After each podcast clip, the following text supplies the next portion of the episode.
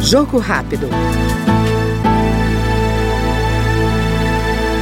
A Comissão de Educação da Câmara aprovou o projeto que garante o acesso na rede pública à preparação básica para o trabalho e à formação profissional e tecnológica para estudantes com deficiência, com transtornos globais do desenvolvimento ou com altas habilidades ou superdotação.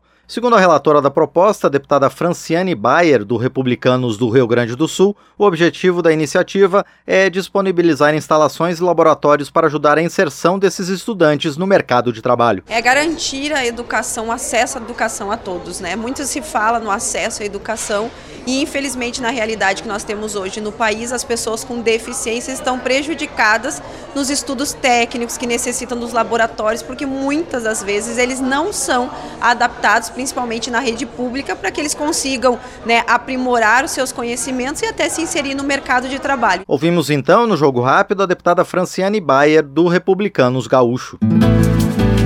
Jogo Rápido.